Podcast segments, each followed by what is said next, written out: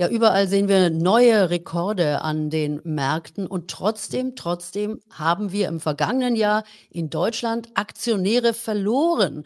Wie passt das zusammen? Wir fragen mal nach bei Timo Bautzus, der uns heute zugeschaltet ist. Schön, dass du Zeit hast.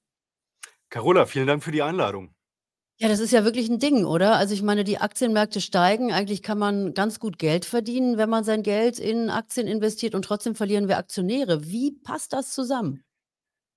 Ja, Carola, in meinen Augen passt das gar nicht zusammen. Das ist auch extrem bedauerlich. Als ich die Zahlen vom Deutschen Aktieninstitut neulich wahrgenommen habe, war das tatsächlich auch ein richtiger Schock für mich, dass halt 600.000 Menschen, ähm, in so einem Bullenjahr 2023 gesagt haben: „Hier in Deutschland, ich möchte ähm, mit der Börse nichts mehr zu tun haben. Das ist jetzt natürlich sehr salopp ausgedrückt. Ich bin sicher, dass es dafür sehr, sehr gute Gründe gab, warum einige gesagt haben, wir gehen aus den Aktien raus, lösen unsere ETF-Sparpläne auf, lösen unsere Depots auf. Ne? Also ich meine, Inflation, Teuerung, ähm, vielen Menschen geht es halt einfach auch gerade hier in der aktuellen Lage, Wirtschaftslage in Deutschland nicht gut. Das muss man halt alles auch sehen. Und insofern Falls Notlagen da waren, vollstes Verständnis, aber es ist natürlich bedauerlich, weil wir haben im DAX 20% gemacht, wir haben im MSCI World 17% gemacht, im Nasdaq sogar 50% Und insofern wäre das jetzt äh, ein ganz klares Signal zu sagen,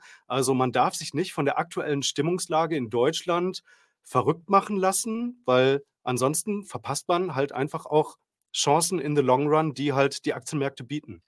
Ja, und ich meine, Timo, man muss ja ganz deutlich sehen, äh, Aktienkultur ist in Deutschland einfach nicht so wirklich ausgeprägt. Also wenn man jetzt auch diese Diskussion verfolgt hat, dass es ja so eine so eine Aktiensäule geben sollte, letztendlich auch staatlicherweise, wie Norwegen auch so einen Fonds hat, mit dem die Altersvorsorge stabil äh, gemacht wird. Äh, als es jetzt um Spar Maßnahmen ging, war im Grunde genommen dieses Projekt von Christian Lindner das erste, was vom Tisch gewischt wurde. Und äh, insofern muss man sich eigentlich nicht wundern, dass äh, viele Menschen dieses Thema langfristiger Vermögensaufbau, langfristiger Kapitalaufbau, dass sie das gar nicht auf dem Zettel haben und natürlich sofort, wenn es sein muss, als allererstes diesen Aktiensparplan dann wieder auflösen, äh, wenn mal irgendwo Not am Mann ist. Unbedingt. Also, ich glaube, da sprichst du was total Wichtiges an, Carola. Wir brauchen jetzt wirklich einen großen Wurf, was das Thema kapitalgedeckte Altersvorsorge angeht. Die Leute müssen jetzt halt einfach dazu ermuntert werden und es müssen auch die Rahmenbedingungen dafür geschaffen werden, staatlicherseits, dass mehr Leute ETF-Sparpläne, Aktiensparpläne hier in Deutschland machen.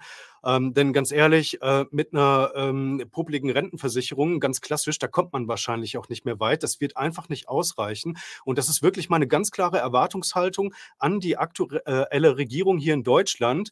Macht jetzt wirklich etwas, ähm, beispielsweise so einen Mantel, den man ums Depot rumpacken kann, äh, ähnlich wie in den USA. Und dann möchte ich, dass halt ähm, Aktiensparpläne, ähm, ETF-Sparpläne, dass die halt steuerfrei sind, dass man dann vielleicht auch sagt, ja, bis 65 kommt man da halt einfach nicht mehr ran ans Geld oder bis 67, whatever, aber dass dann halt die Zwischengewinne, die dann anfallen, die müssen steuerfrei sein und idealerweise wäre es auch, wenn also die Beiträge, die in so ein Depot dann reingepackt werden, wenn die also auch nochmal steuerlich absetzbar sind. Das wäre ein wirklich großer Wurf und ehrlicherweise ist das mein ja, meine Bitte an die Regierung, da jetzt endlich mal dran zu gehen.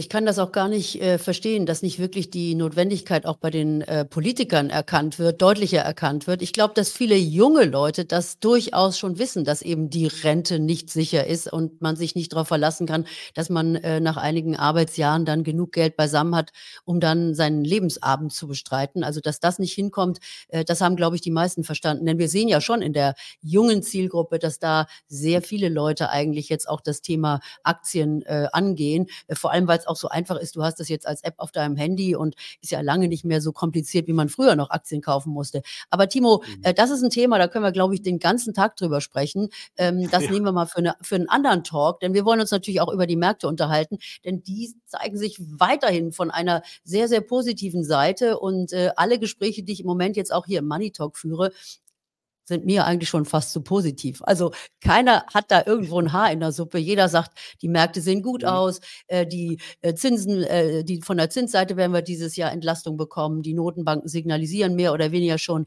dass das das Ende des Zinszyklus ist und wir jetzt wieder fallende Zinsen sehen werden. Also überall ist eigentlich hängt der Himmel voller Geigen, wie man so schön sagt, äh, an den Märkten. Siehst du das denn auch so positiv? Du, ich würde jetzt total gerne irgendwas, äh, Negatives sagen und, äh, einfach nur, um jetzt quasi so 'n bisschen gegen den Strich zu bürsten. Aber nein, ich glaube, das, was man jetzt grade sehen muss, ist: Herzlich willkommen im Bullenmarkt. Wir sind in einem Bullenmarkt angelangt. Die Wahrscheinlichkeit dafür ist zumindest jetzt sehr, sehr groß. Und dass dieser Bullenmarkt auch, ähm, nichts Kurzfristiges ist, sondern uns eher auch auf Sicht der nächsten 2 bis 3 Jahre tendenziell auch beschäftigen kann. Das bedeutet aber nicht, und das ist mir ganz wichtig zu betonen, dass wir nicht auch stärkere Korrekturen sehen werden, möglicherweise auch ganz zähe Seitwärtsphasen. Das sind alles Wesensmerkmale, die in einem Bullenmarkt, ähm, vorherrschen. Also, der Schub die Schubkraft, die ist nach oben gerichtet und die ist jetzt auch nicht nur auf Sicht von 2 oder 3 Monaten oder so oder mal kurzfristig nach oben gerichtet, sondern die ist mittelfristig vorgelagert wirklich nach oben gerichtet.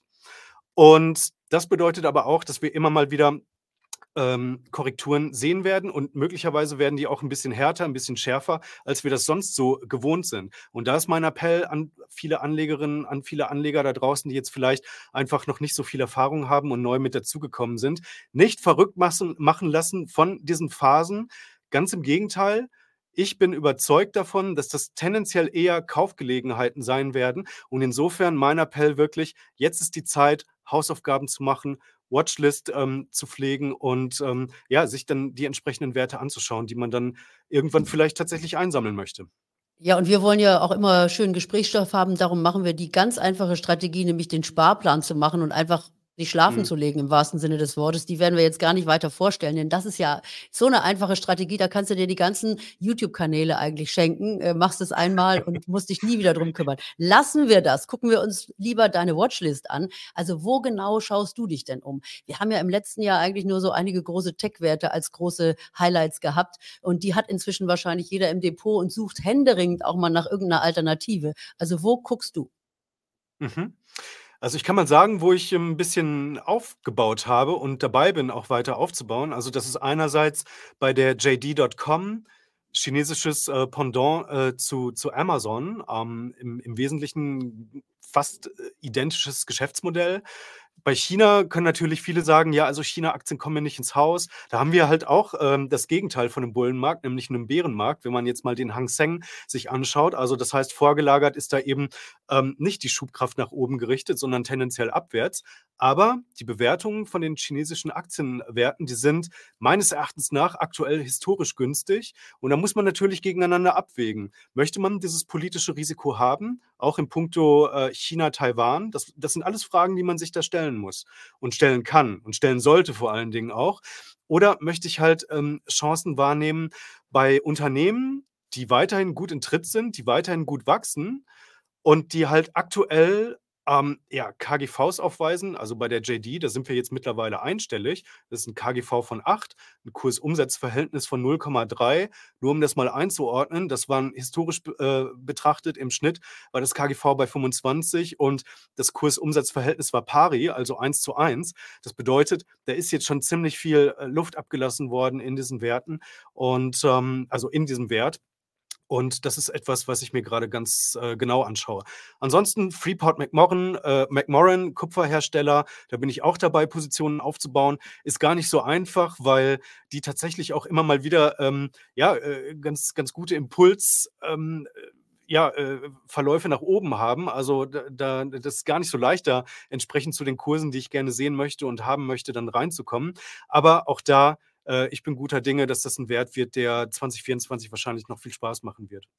Ja, das ist ja spannend. Also, das heißt, äh, wir haben auch häufiger hier den Heiko Thieme zu Gast im Money Talk, der auch immer sagt: „Ich kaufe das, was keiner haben will.“ Und, äh, das ist ja im Grunde genommen dann in China jetzt genau deine Strategie, dass du sagst: „Im Moment sind alle so pessimistisch für China und China-Aktien, dass man da jetzt, eben günstig einkaufen kann.“ Ist übrigens eine Übung auch für Anleger, die neu dabei sind, dass man also, eben tatsächlich antizyklisch handelt. Also dann, wenn die Stimmung am schlechtesten ist, dann, wenn keiner die Aktien kaufen will, dass man dann zugreift. Wir haben das immer wieder gesehen. Also ich war jetzt am Wochenende auch gerade auf dem Börsentag in Dresden. Da war jetzt auch wieder ganz viel los. Und wir haben ja tatsächlich jetzt eben schon wieder gute, äh, einen guten Verlauf an der Börse auch gesehen im DAX. Und dann kommen die Leute nämlich wieder und sagen, ach, ich wollte auch einmal dabei sein bei den Aktien. Also insofern, Timo, deine Strategie, antizyklisch das zu kaufen, was keiner will bist du genau mit Heiko Team in einem Boot. Äh, ja, ja, okay, und, äh, äh, mhm. Rohstoffe, ja, ja, Heiko, Heiko ist äh, genau dieser Meinung. Das hat er also auch hier schon häufiger immer wieder betont, auch wenn immer die Kritik da ist. Er sagt ja immer, wenn es dann noch 10 Prozent weiter runter geht, kauft er nochmal nach. Also mhm. psychologisch ist das eine echt haarige Strategie. Mhm. Das muss man erstmal mhm. schaffen, wenn alle ja. so schlecht gelaunt sind, dann wirklich einzusteigen. Aber äh, bei ihm scheint das immer gut geklappt zu haben. Und dann Rohstoffe natürlich. Das habe ich jetzt auch schon Ja. häufiger gehört. Das ist eben auch ein Segment, das sich jetzt viele angucken. Darf ich dazu noch was sagen, Carola? Also, das sind doch. jetzt, äh, 2 Werte, wo du komplett richtig liegst. Ja, das, äh, ist dann eher, äh, der der Turnaround-Case. Äh, man sollte sich aber sein Depot aus meiner Sicht nicht nur mit Turnaround-Kandidaten vollmachen. Also man sollte jetzt nicht dann nur die Bayer kaufen oder nur die JD.com oder alles das, was jetzt gerade irgendwie hässlich ist und keiner haben will, sondern ich glaube, es macht die Mischung. Man sollte auch so ein paar Dinger drin haben, äh, die halt einfach gut in Tritt sind, gut in Form sind und ähm, wo man also auch weiß, dass die halt weiterhin ganz gut laufen werden. Also zum Beispiel Alphabet. Also, wir nehmen das Video ja jetzt hier, ähm, Dienstagmittag auf. Das heißt, wir wissen jetzt noch nicht, wie die Zahlen ausgefallen sind, aber ich würde mal behaupten, die Alphabet, das ist so 'n Wert, der gerade eigentlich ganz gut funktioniert, der wirklich ganz gut in Tritt ist. Aber das ist halt auch etwas, was man sich definitiv anschauen kann. Also, ich will nur dazu ermuntern, nicht das ganze Depot vollpacken, nur mit den hässlichen Endline, ähm, weil das kann natürlich auch länger Zeit beanspruchen, dass die dann halt auch wirklich dann wieder funktionieren und in den Tritt kommen, sondern halt so ein paar Werte sollte man, denke ich, auch drin haben. Äh, und da gibt es ja auch äh, 'ne 'ne ganze Reihe, die also auch wirklich gut in Form sind und, äh, so ein bisschen Momentum haben.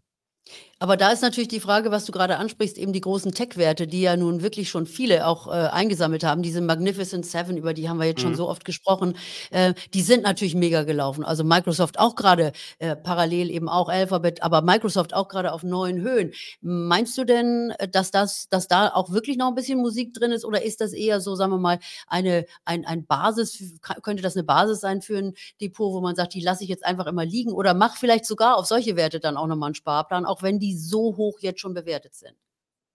Naja, wenn du dich vielleicht nicht ganz traust oder dir nicht ganz sicher bist. Äh, so geht's mir zum Beispiel bei der Nvidia. Also, Top-Unternehmen, Top-Kursverlauf, ähm, die Fundamentaldaten stimmen absolut. Das Wachstum ist, äh, Wahnsinn, aber die sind natürlich so ein bisschen priced for perfection. Und, ähm, das bedeutet also, immer wenn die vielleicht nicht ganz das liefern, was erwartet wird, ähm, dann bedeutet das extremes Rückschlagspotenzial.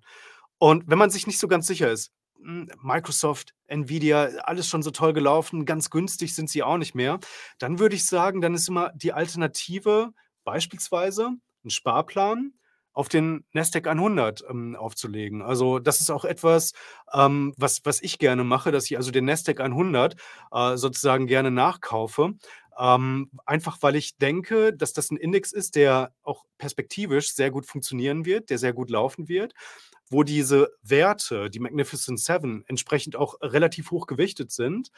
Und man muss ja davon ausgehen, dass wenn der Nasdaq 100 laufen soll, also wenn wir wirklich, wie ich vorhin gesagt habe, in einem Bullenmarkt sind, dann kann das ja gar nicht anders sein, als dass die Magnificent Seven oder vielleicht auch Magnificent Six, muss ja Tesla so ein bisschen muss man so ein Fragezeichen dran machen oder eine Klammer, dann müssen diese Werte auch gut weiterhin laufen. Ansonsten wird es schwierig für den Index auch, äh, weiterhin noch nach oben zu kommen, weil, ja, die sind halt einfach extrem hoch gewichtet, äh, äh in dem Nasdaq 100 und insofern sind ist der Index schon auf die auch ein bisschen mit angewiesen.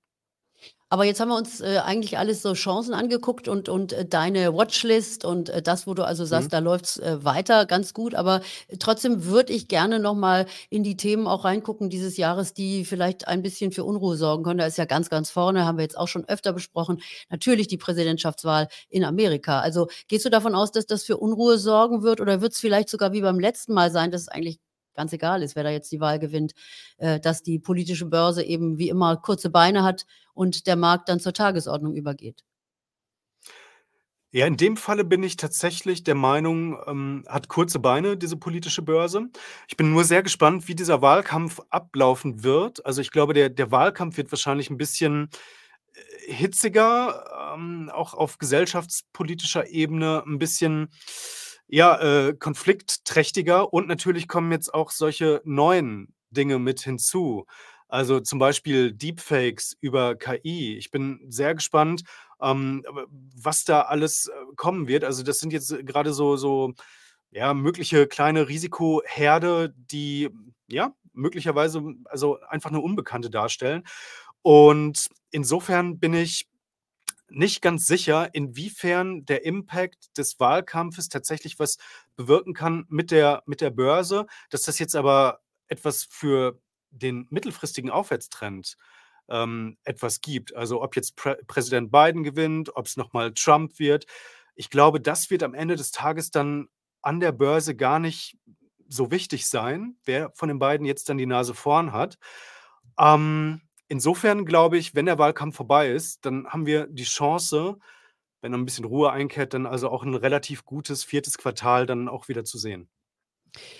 Ja, also ich sehe, äh, mit meinen Gesprächspartnern aktuell finden wir überhaupt keine Gründe, nicht an der Börse dabei zu sein. Gibt es sowieso nie im Grunde genommen, aber, äh, im Moment, wie ich vorhin schon sagte, hängt der Himmel voller Geigen. Timo, ich danke dir aber, dass du heute Zeit hattest, zu uns zu kommen und, äh, ich hoffe, du bist ganz bald wieder da. Insofern, äh, wenn ihr das 1. Mal im Money Talk seid, lasst mir ein Abo hier auf dem Kanal und guckt euch auch Timos Kanal an und auch seine ganzen Veröffentlichungen. Das verlinke ich natürlich alles hier in den Shownotes.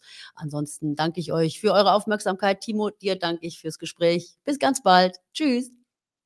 Danke, Carola. Tschau.